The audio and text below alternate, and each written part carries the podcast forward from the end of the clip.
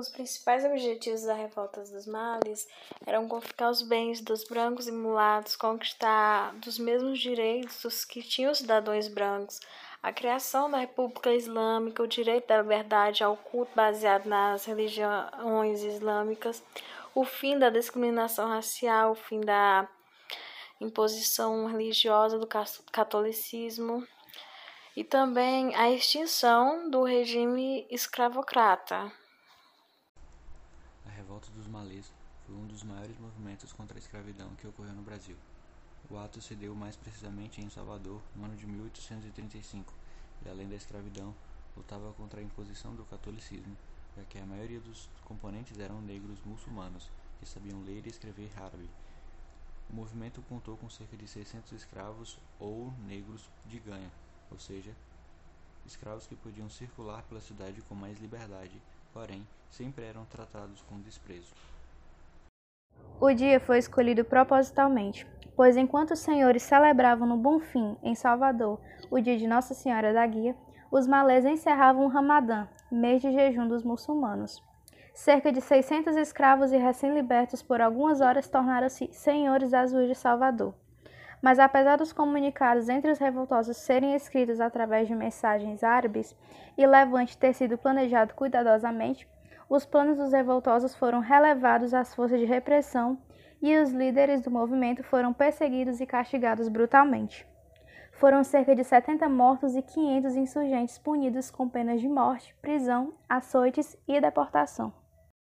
A pretensa rainha conseguiu fugir para o Rio de Janeiro em 1837, onde continuou a luta pela liberdade de seu povo até ser presa e desaparecer em 1838, podendo ter sido deportada para a África. Como negra africana, livre da nação Nagô, pagã, sempre recusou o batismo e a doutrina cristã, e um de seus filhos naturais tornou-se poeta e um dos maiores abolicionistas do Brasil, Luiz Gama, de 1830 a 1882, nascido em Salvador e morto em São Paulo.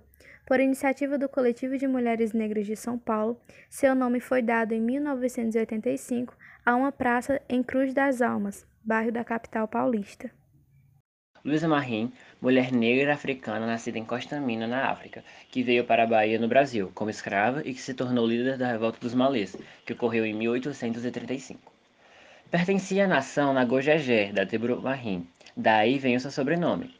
Nação originária do Golfo do Benin, noroeste africano, que no final do século XVIII foi dominada pelos muçulmanos, vindos do Oriente Médio. Tornou-se livre em 1812 e sobreviveu trabalhando com quituteria em Salvador, na Bahia, e dizia ter sido princesa na África. Participou de todos os levantes escravos que abalaram a Bahia nas primeiras décadas do século XIX, entre elas a Revolta dos Malês, a maior de todas as rebeliões de escravos ocorridas na Bahia.